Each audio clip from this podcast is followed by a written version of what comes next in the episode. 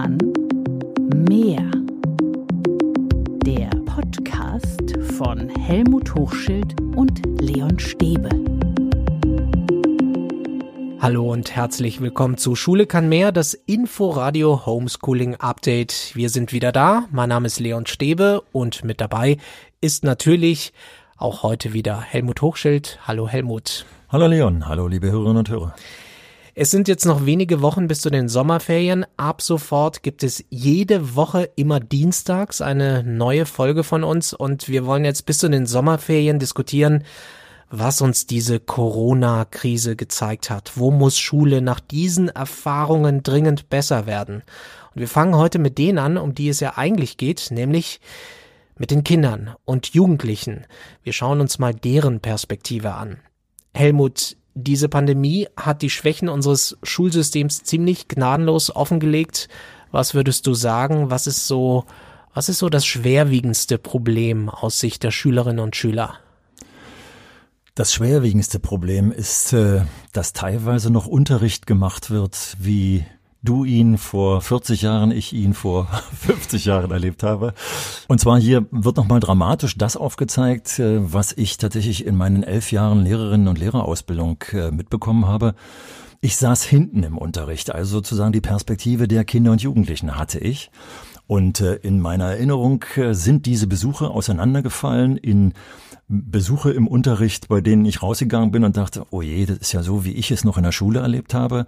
Also der Lehrer hat geredet, äh, die Schüler haben Einzelarbeit gemacht und zum Schluss wurden die Ergebnisse verglichen. Aber ich habe eben auch Unterricht gesehen, das war die andere Seite, bei denen der Lehrer äh, Begleiter war und die Schüler total aktiv waren und äh, die Schüler zum Schluss geschwitzt haben und nicht etwa der Lehrer geschwitzt haben. Also diese beiden Dinge sind jetzt nochmal in dieser Zeit des häuslichen Lernens, glaube ich, uns auch nochmal aufgefallen. Einerseits durch Berichte von den Schülerinnen und Schülern und andererseits aber auch äh, durch die Mails, die wir bekommen haben. Wie selbstständig sind die Kinder und Jugendlichen heute? Und Was das ist natürlich genau das Problem, weil der, dem ja, traditionellen Unterricht und das erleben wir eben heute auch, sind die Kinder in der Regel unselbstständig, werden stark gesteuert äh, durch die Impulse der Lehrenden und auf der anderen Seite lässt man sie agieren. Man gibt einen Startimpuls, man gibt vielleicht beispielhaft Möglichkeiten, wie die Kinder in die Aufgaben einsteigen und dann können sie mit ihren eigenen Erfahrungen, vielleicht aber auch im Gespräch eben hier zu Hause dann mit den Eltern oder durch einen Anruf mit Mitschülern den Weg selber gestalten. Und sobald eben die Aufgabe auch Offenheit zulässt, entsteht auch Selbstständigkeit. Würdest du sagen, wir erziehen die Kinder und Jugendlichen in den Schulen meistens eben nicht zu selbstständigen Persönlichkeiten? Das wäre ja ein harter Vorwurf.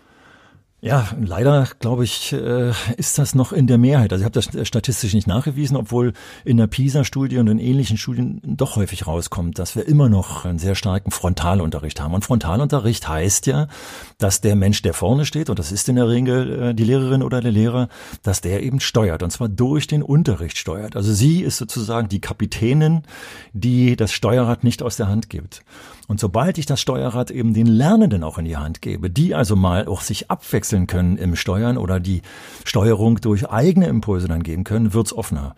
Und da kommt dann die Selbstständigkeit zum Tragen. Also, wenn wir jetzt gehört haben, dass zum Beispiel Schülerinnen und Schüler zu Hause gesagt haben, das sind zu viele Aufgaben äh, und äh, ich muss dauernd äh, meine Mutter fragen, weil den Lehrer, den ich sonst frage, der ist nicht da, dann ist das genau das Problem. Ich darf eben nicht ständig als Lernender darauf pochen, dass ich, wenn ich nicht weiterkomme, sofort fragen darf, sondern ich muss jetzt meine Hirne einschalten. Und das ist die Frage, ob diese Offenheit überhaupt gelassen wird das würde ja Eltern ja auch in dieser Situation und für die kommenden Wochen oder vielleicht auch für die kommenden Monate entlasten, wenn die Kinder beim Lernen selbstständiger werden. Auf jeden Fall. Denn auch bei Hausaufgaben und wer Studien über Hausaufgaben liest und wir haben ja praktisch dieses Homeschooling, dieses häusliche Lernen, waren ja eigentlich nur gesammelte Hausaufgaben, wenn es schlecht lief, dann heißt es eigentlich, die sollen selbstständig aus dem Rahmen des Unterrichtes heraus gemacht werden können. Also die Eltern haben ja eigentlich gar nichts zu suchen dabei. Und das heißt, wenn jetzt hier bei diesem sogenannten Homeschooling äh, teilweise sogar die Eltern Aufgaben übertragen bekommen haben, dann war das eigentlich völlig neben der Sache. Und dafür waren die Eltern gar nicht gedacht. Wir haben mal gesammelt, was Kinder und Jugendliche alles so in diesen vergangenen Wochen im Homeschooling gesagt haben zu ihrer Situation. Also da gibt es zum Beispiel den Satz, meine Eltern sind schlechte Lehrer. Ja, und da wir, knüpfen wir genau an das an, was wir eben gerade gesagt haben, nämlich Die Eltern sollen gar nicht Lehrerinnen und Lehrer sein und die Aufgaben sollten so gestellt werden, dass eigentlich das Kind selber damit umgehen kann und das dann vielleicht durch den Lehrenden aus der Schule, entweder mit dem Material, analog sozusagen oder digital über das Internet, äh, Hilfestellung dann geboten wurden. Also die Kinder sollen auch aus der Schule sozusagen mitbringen, wenn ich nicht weiter weiß, was mache ich dann eigentlich? Ich gucke in meinen alten Unterlagen nach, ich äh, kann vielleicht einen Mitschüler anrufen, ich kann selber mal überlegen, ob mir Wege einfallen. Die Frage an den Lehrenden in der Schule oder die Eltern zu Hause sollte eigentlich an aller, allerletzter Stelle kommen und vielleicht sogar völlig ausgespart werden, indem die Kinder dann zum Beispiel sagen, so habe ich gerade von meiner Enkelin gestern gehört, dass ich bei einer Aufgabe, die ich nicht konnte, das habe ich äh, Frau sowieso geschrieben und habe dann gesagt, an der Stelle bin ich nicht weitergekommen, hier brauche ich eine Hilfe. So muss es laufen und nicht die Eltern, die sich daneben setzen die ganze Zeit. Aber wie bringt man Kinder zu mehr Selbstständigkeit beim Lernen? Also das stelle ich mir bei Kindern zum Beispiel in der Grundschule echt schwer vor. Und das ist genau das Problem, dass du, der du nicht in der Schule bist, dir das schwer vorstellen kannst. Das kann ich nachvollziehen, aber leider können es auch viele Lehrkräfte nicht. Das ist das Schöne, dass ich es tatsächlich einerseits natürlich in meinem eigenen Unterricht auch ein bisschen praktizieren konnte, schon auch. Aber ich habe es dann viel stärker nachher noch meine Ausbildung bei den tollen Lehramtsanwärterinnen und Lehramtswärtern gesehen. Schon ab der ersten Klasse. Und man glaubt es kaum. Funktioniert es, wenn man den Kindern das Gefühl für ihren eigenen Lernprozess gibt? Also nach einer Aufgabe, zum Beispiel das Kind fragt, hat es dir geholfen?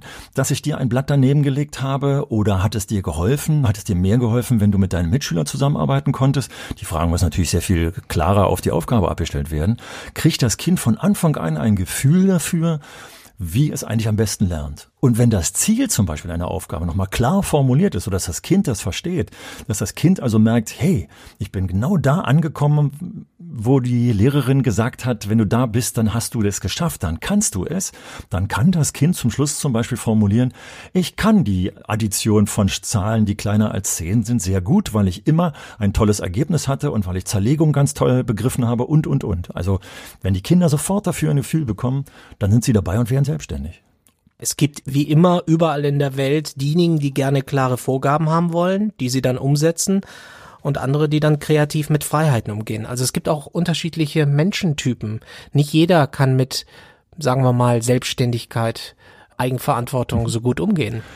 Da hast du völlig recht. Und vor allem, wenn ich das nicht gelernt habe, also weder im Elternhaus zum Beispiel für einfachere Aufgaben schon herangezogen werde und die Eltern dann mal eine gewisse Freiheit lassen. Du darfst heute mal den Rasen mähen. Wie du das machst, äh, du hast es ja gesehen, wie ich es dir vorgemacht habe, mach mal.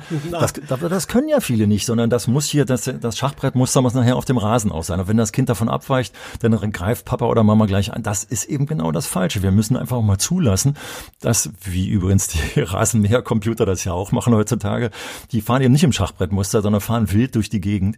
Also man muss auch mal zulassen als Erwachsener, will ich damit sagen, dass Kinder auch mal einen ganz anderen Weg gehen, unkonventionelle Wege gehen und äh, darf eben nicht kleinschrittig, und das ist, glaube ich, das, was du auch mit klaren Vorgaben meinst, dass wir immer gleich nach dem ersten Schritt gleich sagen, wie der zweite aussehen muss. Und nicht nur den ersten Schritt und das Ziel den Kindern vorgeben und dann sagen, wie du dazwischen läufst, mal schauen, was dir da am besten gefällt und was deinem Gehirn am besten äh, nahe kommt. Uns hören ja jetzt auch bestimmt einige Eltern zu. Würdest du denen jetzt sagen, ihr erzieht eure Kinder nicht zur Selbstständigkeit? Na. Also das kann man natürlich pauschal überhaupt nicht sagen, völlig klar. Da kriegen wir jetzt bestimmt ein paar Mails. Ja, ja. Naja, aber es geht schon so los, dass ich äh, sehe, wenn äh, meine Enkel im aus dem Umfeld der Schule kommend, äh, dass die Kinder da ständig äh, zur Schule gebracht werden und äh, dann am besten noch in den Klassenraum gebracht werden. Also man nicht mal den Weg von der Straße äh, vom Klassenraum das Kind alleine machen lässt. Oder wenn ich sehe, wie, wenn ich meinen Erstklässler abhole, der Papa oder Mama dem Kind noch die Schuhe anziehen, wenn er aus der Klasse kommt, statt sich selber das machen zu lassen, dann sind das natürlich kleinere Signale, das muss man schon nochmal genauer betrachten, wo ich sage, Mensch, das müssen doch die auch alleine hinbekommen und ihr könnt doch nicht alles denen hinterhertragen. Und genauso machen es eben Lehrkräfte auch. Und da knüpfen wir an die letzte Folge an. Die Lehrkräfte machen es häufig unter dem Aspekt, dass sie was schaffen wollen. Es geht eben schneller, wenn ich mal schneller eingreife. Aber Lerntheoretiker, Bildungsforscher sagen ja ganz klar, nein, wenn das Kind selber denkt, wenn das Kind selber handelt, da lernt es am meisten und nicht, wenn es ständig die Schritte vorgegeben bekommt. Für dich muss es also auch eine wesentliche Strategie für die nächsten Wochen sein, auch für die Zeit nach den Sommerferien, dass die Kinder noch selbstständiger werden.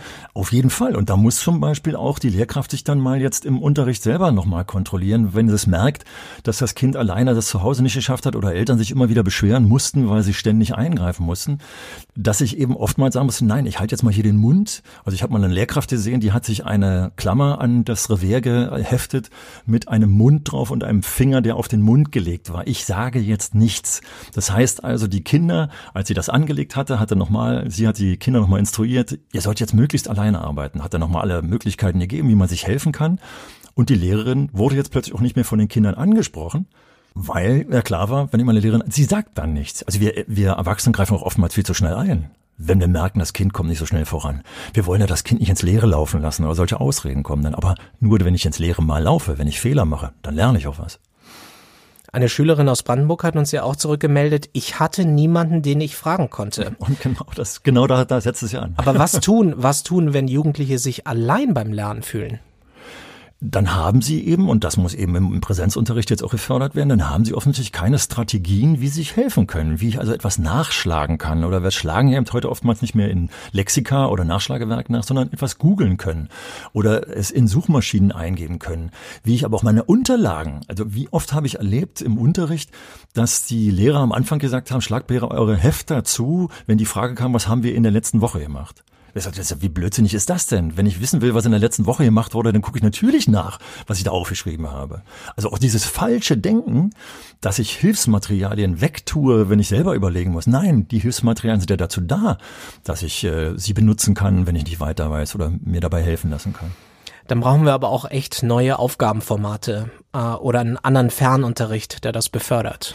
Ja, also einerseits die Aufgabenformate, das wäre jetzt schon auch etwas komplizierter da äh, anzusetzen, aber wir haben ja schon oft genug gesagt, Aufgabenformate, bei denen die Kinder tatsächlich kreativ werden können, also offenere Aufgaben, zum Beispiel freiere Texte schreiben, nicht etwas abzuschreiben, sondern schon die ersten Schlussfolgerungen aus Texten zu ziehen oder Beschreibungen dessen, was ich sehe und dann die ersten Schlussfolgerungen. Das sind schon Beispiel offenere Aufgaben, wo die Kinder sehr viel selbstständiger und kreativer sind. Aber jetzt kommt noch was ganz Simples, zum Beispiel Lösungen für die Aufgaben. Also zum Beispiel, wenn es Mathematikaufgaben gibt, wo eine Schlusszahl steht, die mitzugeben, damit das Kind zum Schluss vergleichen kann und wenn es erkennt, dass die Lösung nicht richtig ist, nochmal anfängt zu überlegen, wo habe ich denn vielleicht einen Fehler gemacht?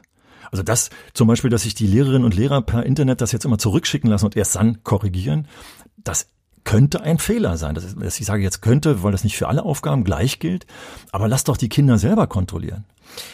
Betrifft das mit dem Selbstständigsein nur die Jüngsten, dass wir da besser werden müssen? Was ist zum Beispiel mit den mittleren Klassen, wo Kinder und Jugendliche zum Beispiel in der Pubertät sind? Schwierige Gruppe.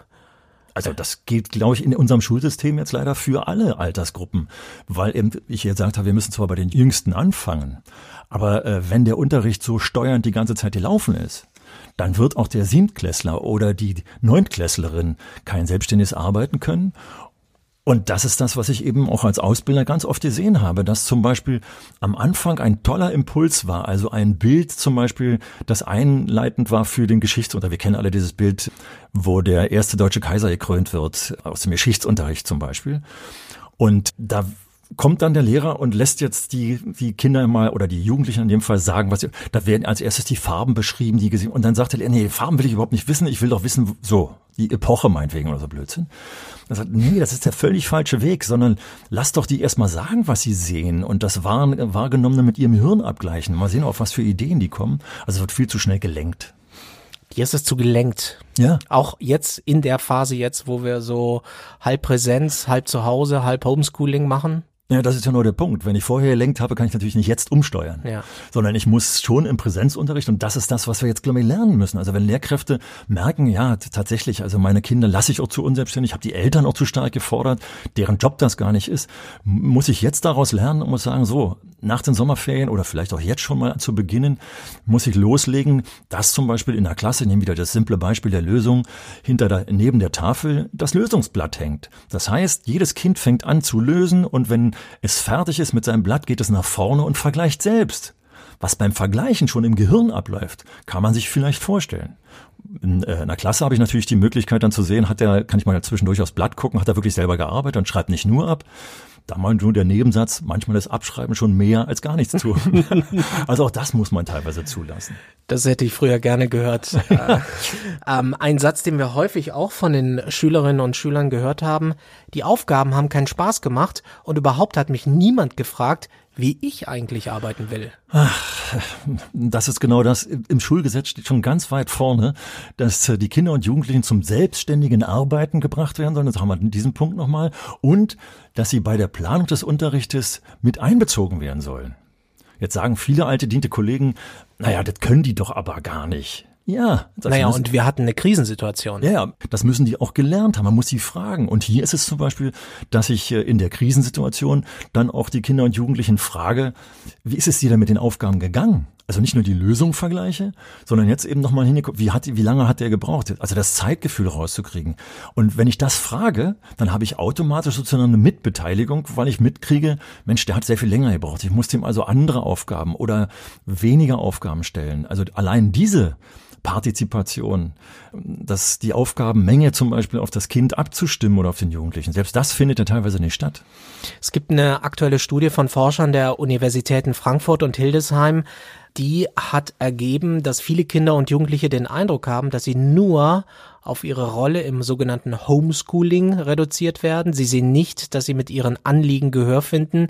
Die Beteiligungsformate von jungen Menschen scheinen nicht krisenfest zu sein. Das ist das Ergebnis dieser Studie. Ja, und ich glaube, auch da setzen wir wieder in unserem letzten Podcast, in unserer letzten Sendung an, weil die Lehrkräfte zu viel darüber nachdenken, was sie schaffen sollen. Und dann bleiben wir im System drin in Schule, also in unserem Lernbuch, in unseren Rahmenlehrplänen und, und, und.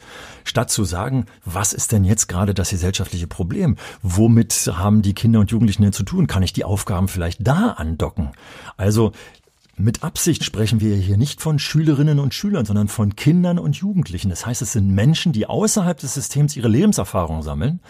Und das ist das Problem von Schule oftmals, dass diese Erfahrungen von außerhalb der Schule oftmals völlig ausgeblendet werden.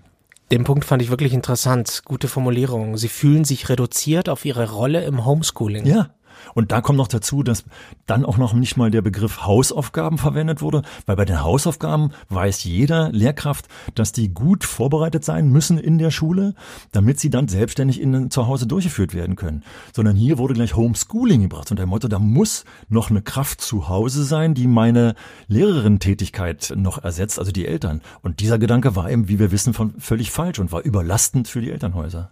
Absolut. Wie, wie müssen wir denn dann die Beteiligungsformate stärken? Wie machen wir das jetzt? Ja, die Beteiligungsformate, da kommen wir schon in die Lehrerrolle rein die entsteht dadurch, dass ich am Anfang erstmal dadurch die Kinder und Jugendlichen beobachte, genauer, genauer mir anschaue, wie lernen die denn die eigentlich? Was ist denn zum Beispiel deren Thema, wenn der Unterricht vorbei ist? Denken die noch über meinen Unterricht nach oder denken die über Themen nach, die gar nichts mehr mit meinem Unterricht zu tun haben? Wenn wir es so verknüpfen, dass eben ihr Freizeitdenken oder ihr Pausendenken was mit unserem Unterricht zu tun hat, dann merken wir, dass wir vielleicht mit unserem Unterricht auch wieder gesellschaftsrelevanter oder peergruppenrelevanter sind dann, dann wird das Thema für die Kinder wirklich etwas, was für sie wichtig ist. Und da müssen wir hin. Und wie macht man das? Also kannst du ein Beispiel nennen? Also wie könnte man jetzt in der aktuellen Phase, die immer noch ähm, geprägt ist von dieser Pandemie, wie kann man das äh, umsetzen? Indem man das Umfeld der Kinder zum Beispiel mit einbezieht. Das heißt, wo arbeitet das Kind zu Hause? Soll doch das Kind zum Beispiel mal seinen Arbeitsplatz beschreiben. Dann kriege ich ganz viel mit. Ist das arme äh, Kind in der Küche äh, mit anderen Geschwistern zusammen? Also Arbeitsplatzbeschreibung ist etwas, was dann für das berufliche Tun auch eine ganze, ganz große Wichtigkeit hat. Oder äh, dass es Themen, die es mit den Eltern oder mit den äh, Geschwistern bespricht, mal in den Mittelpunkt stellt. Oder dass es zum Beispiel darum geht, in dem Zimmer, in dem ich sitze, schau dich mal um und überlege dir, wie du das Zimmer gestalten würdest, wenn du dich daran beteiligen könntest. Dann fängt das Kind an, seine äh, oder der, der Jugendliche zu überlegen, wie, wie sollen die Schränke eigentlich, wie werde ich die Wände gestalten und, und, und. Also das Umfeld mit einbeziehen. Wenn ich hier so zuhöre, dann habe ich den Eindruck, du hast das Gefühl, dass wir an den Schulen nur lebensfernes Vorratswissen ansammeln, aber dass ähm, Kinder und Jugendliche eigentlich selbst keine Verantwortung für ihr Lernen übernehmen. So ist die Situation. Du hast es sehr zugespitzt, eben völlig richtig benannt. Allerdings, äh, Hörerinnen und Hörer werden sich daran erinnern, dass ich am Anfang heute dieses Podcast gesagt habe, es gibt eben zwei Gruppen. Nicht, nicht Schule insgesamt ist so. Wir haben sehr schöne Beispiele jetzt auch während des häuslichen Lernens mitbekommen, wie Schule und äh, Leben miteinander verknüpft wird. Aber es gibt leider eben noch den Schaffenunterricht. Das heißt also, das Buch von 1 bis äh, 250 durchzuarbeiten und überhaupt nicht zu berücksichtigen, ob das was mit dem heutigen Leben zu tun hat, ja oder nein. Apropos Schaffen. Einige Jugendliche haben es jetzt auch geschafft mit der Schule. Und da würde ich gerne zum Schluss nochmal eine Sache ansprechen, und zwar zu den ältesten Jahrgängen, den Abschlussklassen, die jetzt, die in diesem Jahr die Schule verlassen. Das ist echt bitter. Die können sich ja gemeinsam gar nicht so richtig verabschieden, auch nicht verabschieden von der Schule. Es gibt keine Abschlussbälle, keine Abschlusspartys, keine Abschlussfahrten keine Abschlussscherze. Das freut vielleicht die Lehrer, aber ähm, das ist doch bitter. Ja, und zwar in mehrerer Hinsicht und wirft wieder auch das Schlaglicht auf ein Defizit von teilweise von Schule, dass es ja hier um Beziehungen geht. Und zwar, wenn Schule diese Beziehung gut gepflegt hat, dann sind die Jugendlichen dann am Ende tatsächlich auch nicht nur angewiesen auf die Begleitung zum Übergang, sondern es ist das ganze Schulleben wird eventuell davon überdeckt.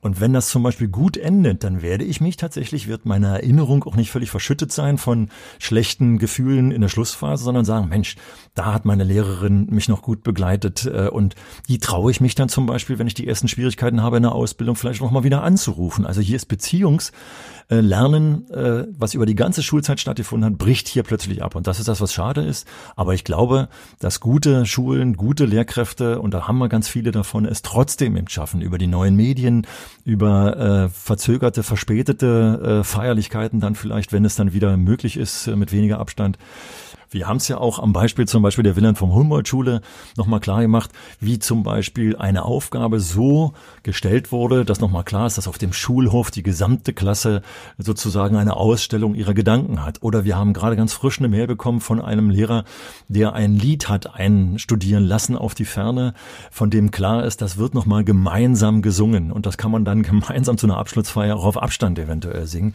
Also man kann eben auch in dieser, in diesem häuslichen Lernen Gemeinsamkeit äh, und Beziehungen erhalten.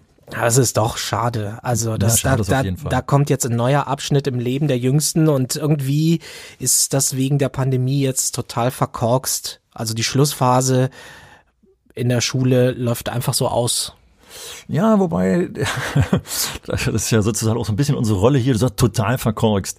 Wir merken doch aber, dass wir schöne Beispiele hatten, dass es auch anders geht. Also es muss nicht verkorkst sein, wenn wir positiv denken, wenn wir denken, was ist denn trotzdem machbar? Also zum Beispiel die Videokonferenz, von der wir gehört haben, dass eine Lehrerin die erste Videokonferenz mit ihrer gesamten Lerngruppe gemacht hat und die Rückmeldung interessanterweise von den Eltern kam, wie toll die Jugendlichen drauf waren, nachdem die Videokonferenz zu Ende waren. Ich glaube, Du hast natürlich völlig recht. Es verkorkst in dem Sinne, dass wir viele traditionelle Dinge nicht machen können. Aber es gibt auch neue. Ich meinte auch vor allem die Abschlussjahrgänge. Der Abschluss ist verkorkst. Ja, aber trotzdem, wie gesagt, äh, kann ich dann vielleicht wenigstens als Notfall dann nochmal eine Videokonferenz machen. Der ist nicht, er ist anders als sonst.